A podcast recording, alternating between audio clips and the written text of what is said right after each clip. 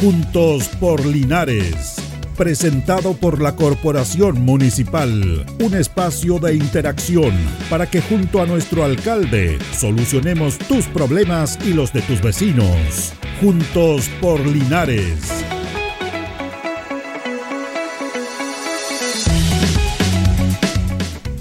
Muy buenos días, saludos a todos en este día miércoles 12 de julio a través de Radio Ancoa. Estamos con Juntos Polinares en este programa que da a conocer todas las actividades del municipio, junto a don Carlos Agurto y la coordinación con, con este tema de la contingencia. La lluvia no ha ocasionado mayores inconvenientes acá en la comuna de Linares. Eh, llovió ayer, ahora va a haber alguno que otro chubasco, pero no se prevén lluvias de aquí al menos hasta el domingo lunes.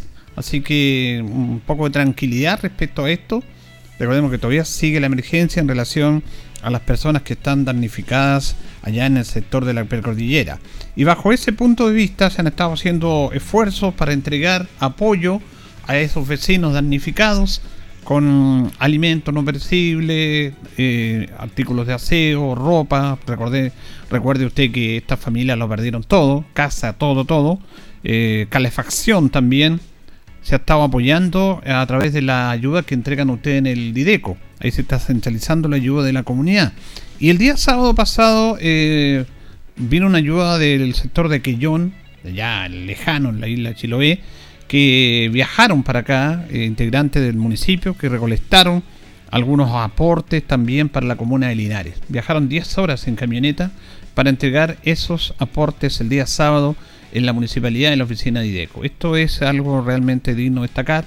Hay un linarense que está radicado en Quellón, que está trabajando ya, que hizo esta campaña, apoyado por el alcalde de Quellón, y además a través de esta ayuda solidaria por el momento complejo y difícil que están viviendo nuestros eh, hermanos de allá del sector de la precordillera, se hizo, se va a hacer un nexo con la municipalidad de Quellón. O sea que esto no quede solamente en esta ayuda, por un caso puntual y específico como fue esta emergencia, sino que a través de esto se empiecen a, desarrollar convenios colaborativos, tanto en Quillón, que es súper interesante, sobre todo en el aspecto turístico, y de nuestra comuna. Entonces, de esa manera se van creando alianzas entre los municipios para ir aportando, para ir apoyándose unos a otros. Esta ayuda solidaria, solidaria que se agradece sirvió también para ir de a poco irse estableciendo nexo para apoyarse mutuamente. Y eso es lo que queremos destacar eh, en este aspecto de lo que pasó con la municipalidad de Quillón. Y este sábado, este sábado en el estadio municipal Tucapel Bustamante Lasta, los estadios son, son del Estado, del fisco. ¿Te acuerdas usted que decía estadio fiscal de Linares? Claro, porque son del fisco quien administraban los estadios, era el fisco a través del Instituto Nacional del Deporte, Ministerio del Deporte, pero el Estado siempre a veces, y los municipios han estado teniendo mayores atribuciones, le dejó en administración los campos deportivos que son del Estado a los municipios. Los municipios se encargan de administrarlo, de tener personal, de tener toda la logística.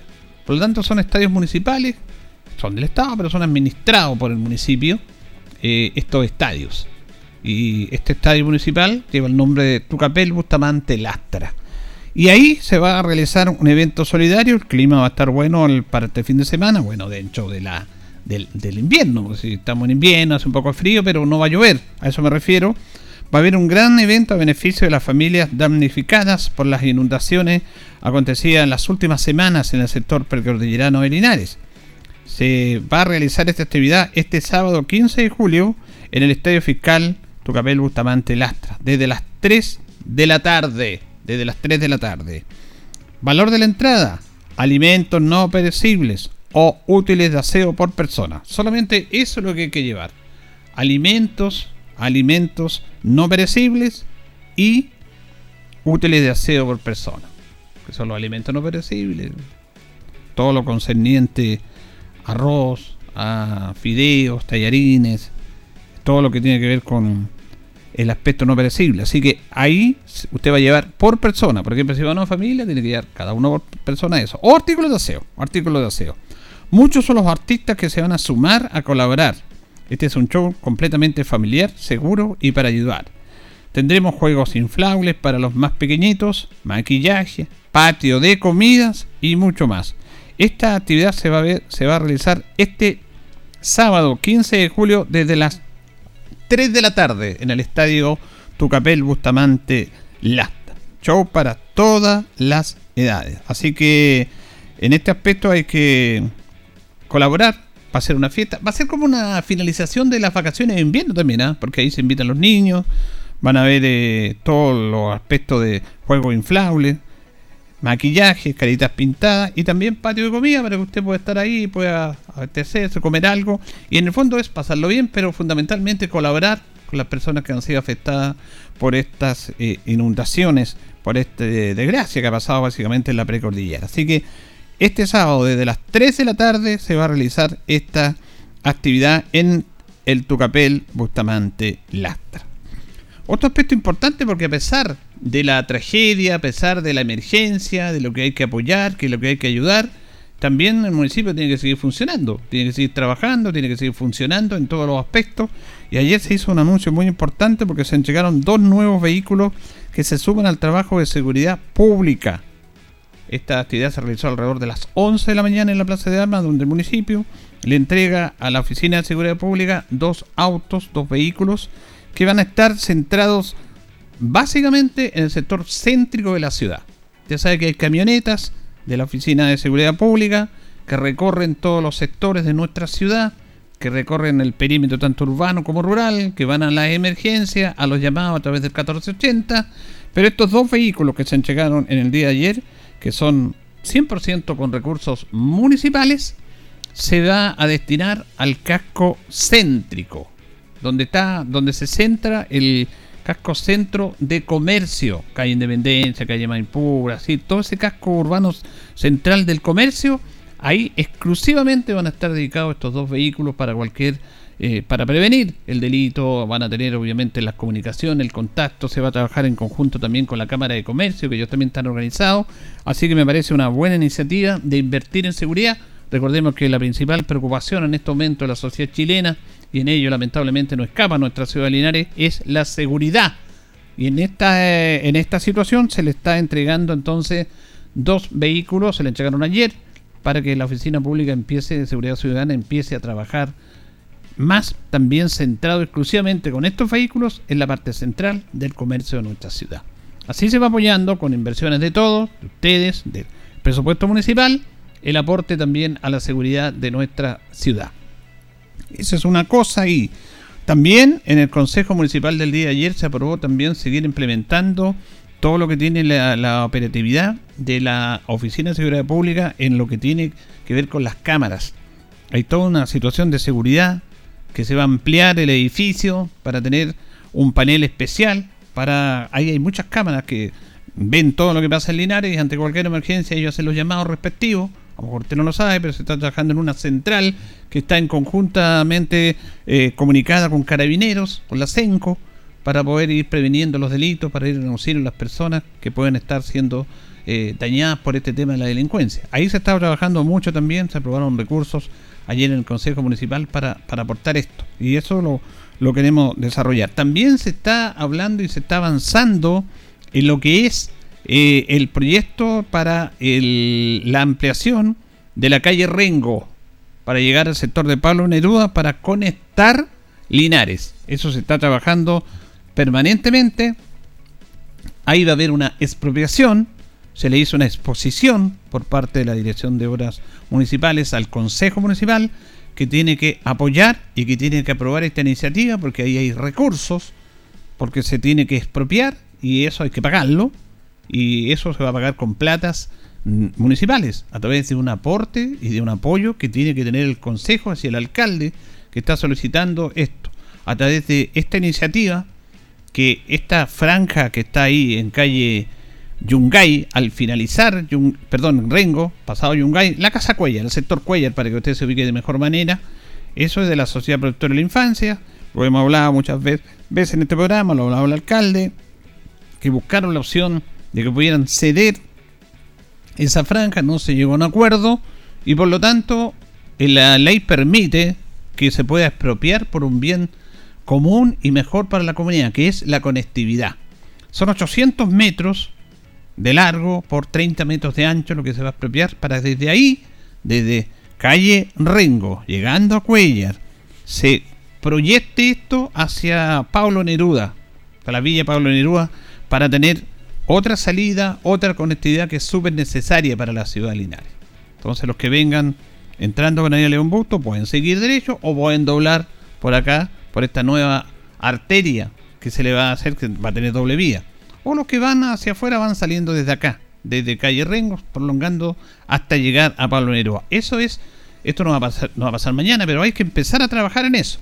Primero en expropiar esto, ya se la ley lo permite, la ley avala al municipio para realizar este tipo de acciones en el aspecto de un bien común para la comunidad, como es este tema de la gran cantidad de congestión vehicular, y con esto se ayuda a paliar un poco eso con esta nueva alternativa de conectividad que debe tener la ciudad de Linares. Y ante ese aspecto se puede expropiar. Esa expropiación tiene que tener un tema jurídico, legal, se trabaja en eso, pero también hay que pagar por esa franja. Hay que tener dinero. El, municipio tiene los dineros, pero eso tiene que ser aprobado por el Consejo.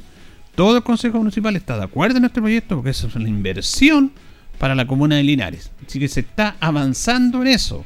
Es un tema que no es fácil, pero se está avanzando porque hay que empezar, obvio, por algo, que es el tema jurídico y también expropiar eso. Una vez que se expropie, teniendo el terreno, se van a empezar los trabajos de conectividad que va a ser algo muy importante para la comunidad de Linares. Estado trabajando en eso, también han estado preguntando algunas personas respecto a eso. Y lo otro que también nos preguntaban la otra vez, que es un tema larga data, que hemos hablado muchas veces también, a veces una lata eso, pero bueno, es parte de esto que tiene que ver con la con la apertura de calle Esperanza. Y ahí nos encontramos con este enreo tremendo, este trabajo de eje de, la calle Janón Espinosa, Maipú y Carmen, que la verdad que todavía no pasa nada. Y Ferrocarril le dice que esa calle se va porque eso le corresponde a Ferrocarriles. Se han hecho gestiones, se han conversado con los directorios de Ferrocarriles, pero Ferrocarriles no ha querido abrir por un tema de seguridad y todo. Y ahora, una vez que empiecen esos trabajos, se va a abrir esa calle Esperanza. Mire, no hay que tener mucha esperanza a propósito de la calle. Ferrocarriles tiene que haber dado la autorización. El municipio se hace cargo de todo, de trabajar, de mejorar esa franja, de colocar 24 horas guardias, eh, no guardias, sino que las personas banderilleros, como se le llaman, la persona que tiene que estar ahí. Pero no, no hay caso. Mm, no, no, no, y esto le corresponde a Ferrocarriles. Se le entregó un estudio de la baja tasa de accidentes ferroviarios que hemos tenido en la parte urbana. Usted que de acá yo no me recuerdo algún, puede que haya habido alguno, pero muy limitado, de un hecho lamentable en el cual estos pasos sobre niveles, Maipú, Valentín Letelier, Colo Colo, hayan tenido algún accidente. No, porque hay una seguridad como corresponde. Se le mandó un estudio de todo eso. Y se pretendía que Calle Esperanza también fuera un paso sobre nivel para descongestionar nuestra comunidad. Pero Ferrocarril dijo que no, que no, que no y que no. Y ahora la alternativa que ha planteado es que cuando comiencen estos trabajos se va a abrir calle Esperanza. No hay que hacerse muchas ilusiones, porque este, este proyecto que estaba financiado, que estaba aprobado y que tenía que realizarse una vez más, el Maule Sur quedó al debe.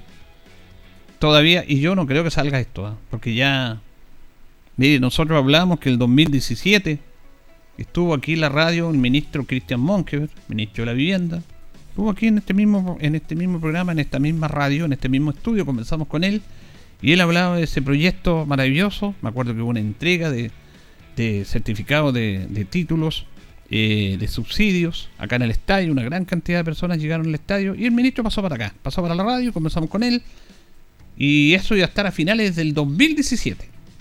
En rigor estaba aprobado, estaban los recursos, pero estamos en el año 2023 han pasado seis años de algo que estaba aprobado, que estaban los recursos, y no pasa nada. Es increíble. No pasa absolutamente nada. Entonces uno dice, ¿cómo? ¿Por qué? Y ahora han dicho, no, que se hizo un nuevo estudio y que de aquí a fin de año yo creo que eso no va a salir. Una vez más, esta zona, ¿qué, qué significaba este trabajo de General Espinosa, Carmen en Maipú, desarrollar mejor conectividad, por ejemplo en Maipú, iba a haber un paso bajo nivel en Maipú, un paso bajo nivel, todo lo que es las pérgolas y todo se iba a expropiar todo eso, estaba todo el diseño, estaban los dineros, estaban los recursos, se iba a ampliar eh, la calle General Espinosa para llegar acá, pero no, no pasa nada. Entonces, si no se empiezan esos trabajos, no se abre esperanza. Quiere decir que no se abre nunca esperanza entonces, porque esos, esos trabajos a mí me, me, provoca una tremenda duda que se puedan realizar. ¿Por qué? Es la pregunta que nos hacemos, ¿no? No, no, no buscamos culpables, solamente hablamos una realidad. ¿Por qué la comuna de Linares ha sido tan postergada en este aspecto? ¿Por qué? En este megaproyecto, que son millones y millones, que iban a dar trabajo, inversión, mayor conectividad, Linares, pero bueno, se quedó ahí como tantas otras cosas.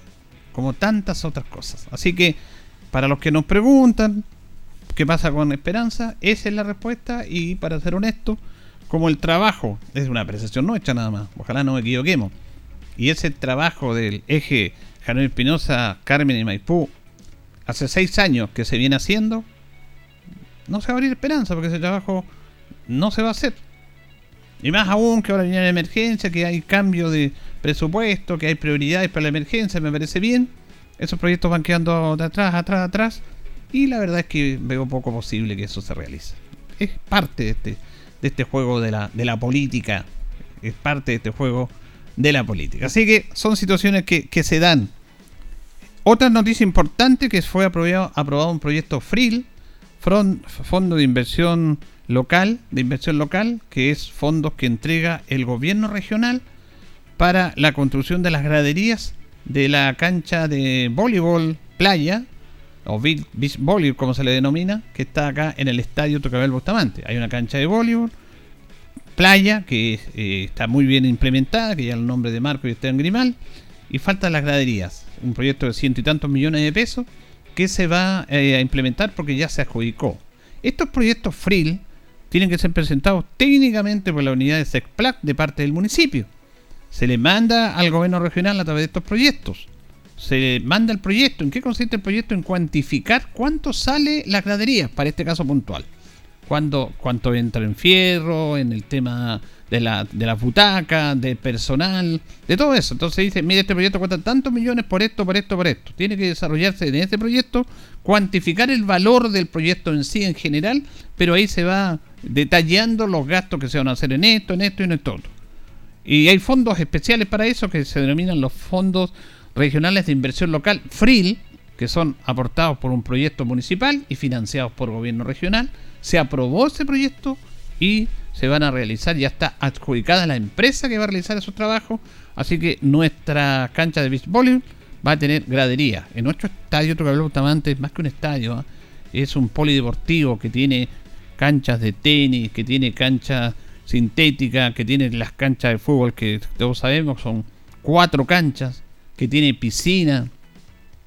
Y la verdad que ahora se va a implementar todo lo concerniente a las graderías del Beach Volley. Es un gran recinto deportivo que tenemos ahí en nuestro estadio Trocable Bustamante. Y esto se va a implementar a hermosear y a tener más comodidad con estas graderías que ya el, Consejo tiene que aprobar la, mantención de esto. Se aprobó, pero los recursos vienen del gobierno regional a través de este proyecto. Yo quería la otra vez, íbamos a dar estas notas, pero se nos, se nos va el que tenemos tantos temas que conversar con ustedes. Destacar algo que, que, no tiene que ver con proyecto y todo, pero que tiene que ver con la cercanía de lo que debe ser la gente de Linares con, con su ciudad. Fíjese que la municipalidad de Linares fue eh, básicamente esta municipalidad fue financiada por un privado que prestó un dinero al municipio para que hicieran este edificio actual, pero que nunca le devolvieron esa plata. Él hizo un aporte de la familia Martínez, Roberto Martínez. Y en homenaje a esto y esta administración se ha caracterizado por darle sentido de pertenencia a esta comunidad, se le puso el nombre de la plazoleta que está ahí en la intersección de Manuel Rodríguez con Kurt Moller, esa pequeña plazoleta, área verde que hay ahí, el nombre de, la familia de Roberto Martínez, quien prácticamente donó los terrenos para eh, que se construyera esa municipalidad. Vino la familia de, vinieron los nietos de la familia Martínez, que es muy conocida Linares, básicamente a través del Molino El Peral, que ellos han hecho un aporte importante al trabajo, a la industria, y han sido permanentes colaboradores de la comunidad dando trabajo y aportando. Y se le hizo este reconocimiento a esta familia Martínez. Me parece muy, muy bien. Vamos a escuchar a don Guillermo Martínez, ¿ah? que justamente se refiere a lo que fue esa bonita ceremonia que se efectuó el último día de los primeros días de junio, después del, de mayo, porque en mayo hubo todas estas actividades en relación al aniversario de Linares, y Guillermo Martínez se refería de esta manera.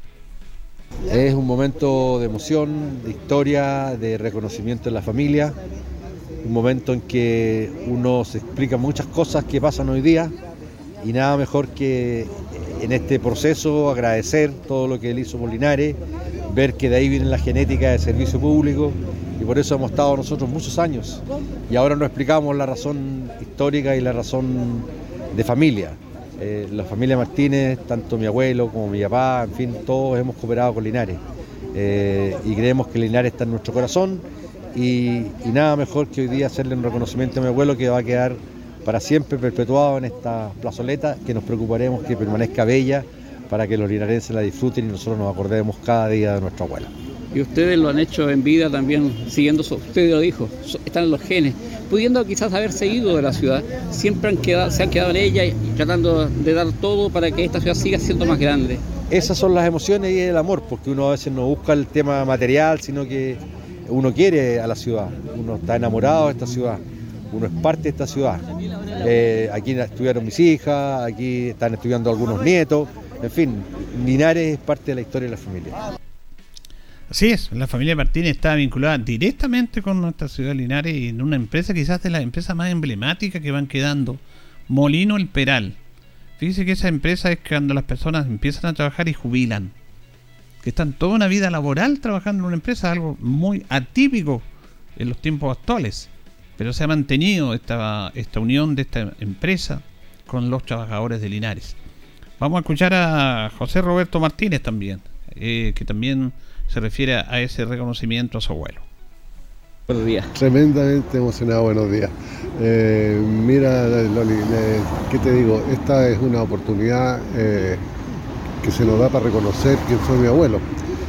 La verdad es que con el, el trajín uno se olvida su antepasado de repente, pero esta es una oportunidad de volver a la historia tal como fue y mucha que es lindo que, se le reconozca como corresponde.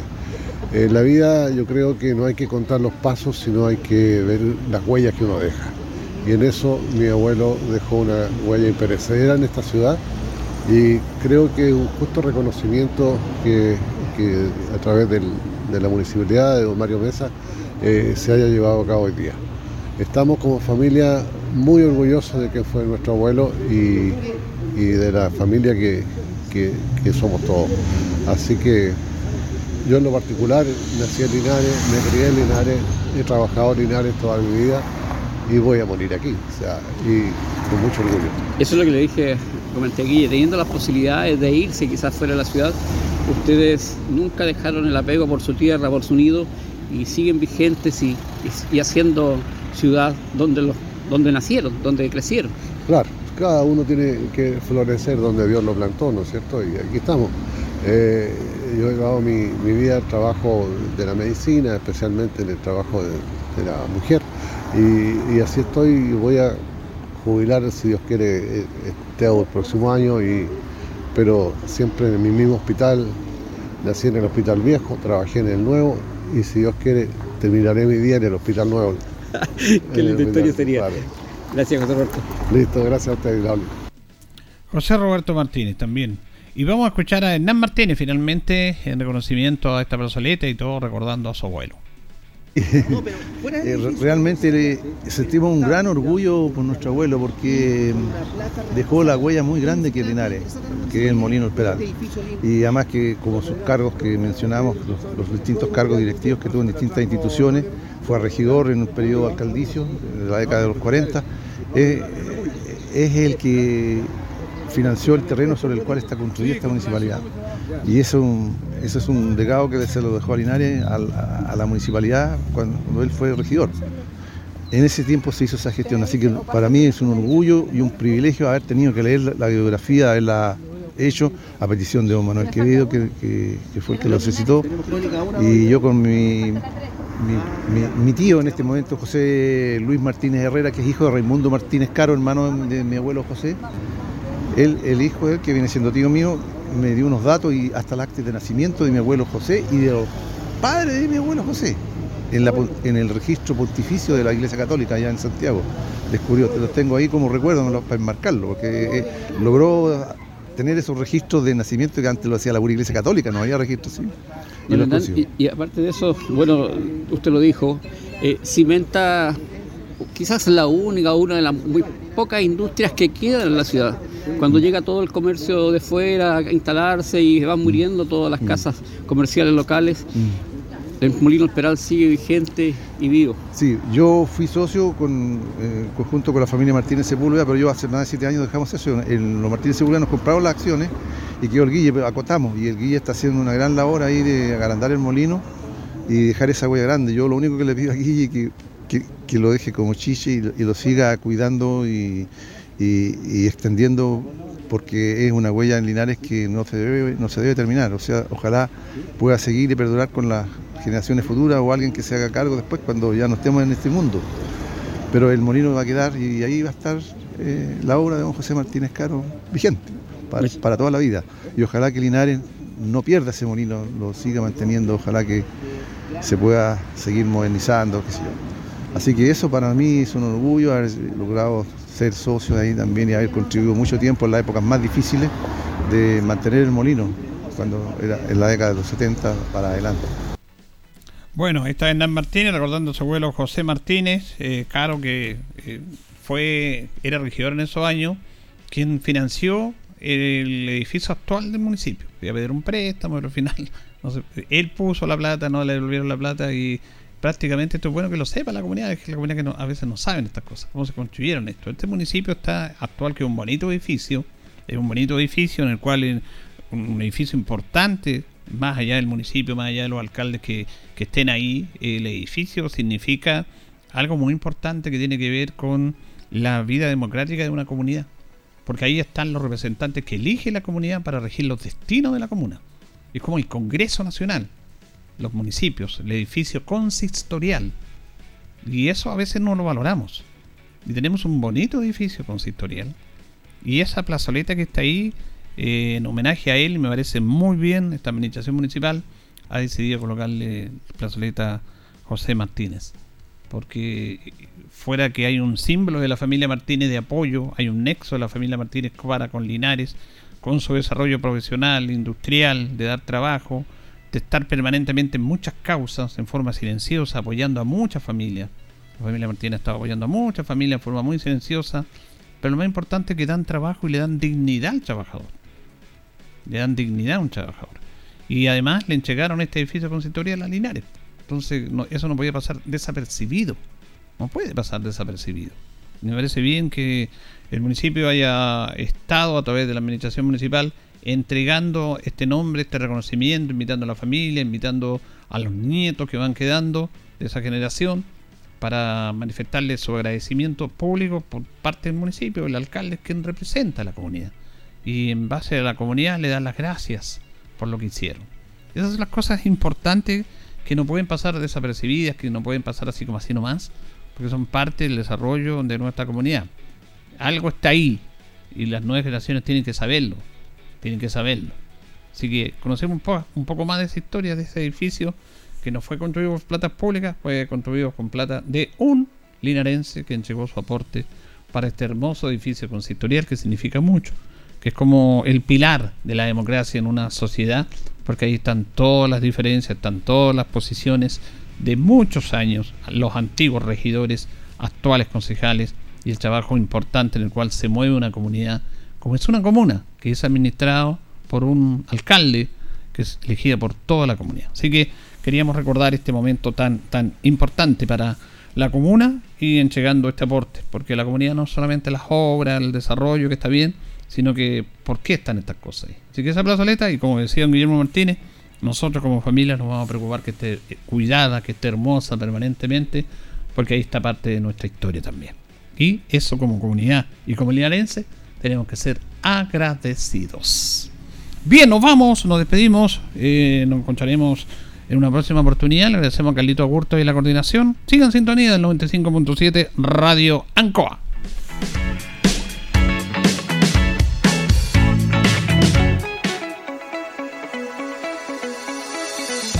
Juntos por Linares fue presentado por la Corporación Municipal. Tú nos impulsas.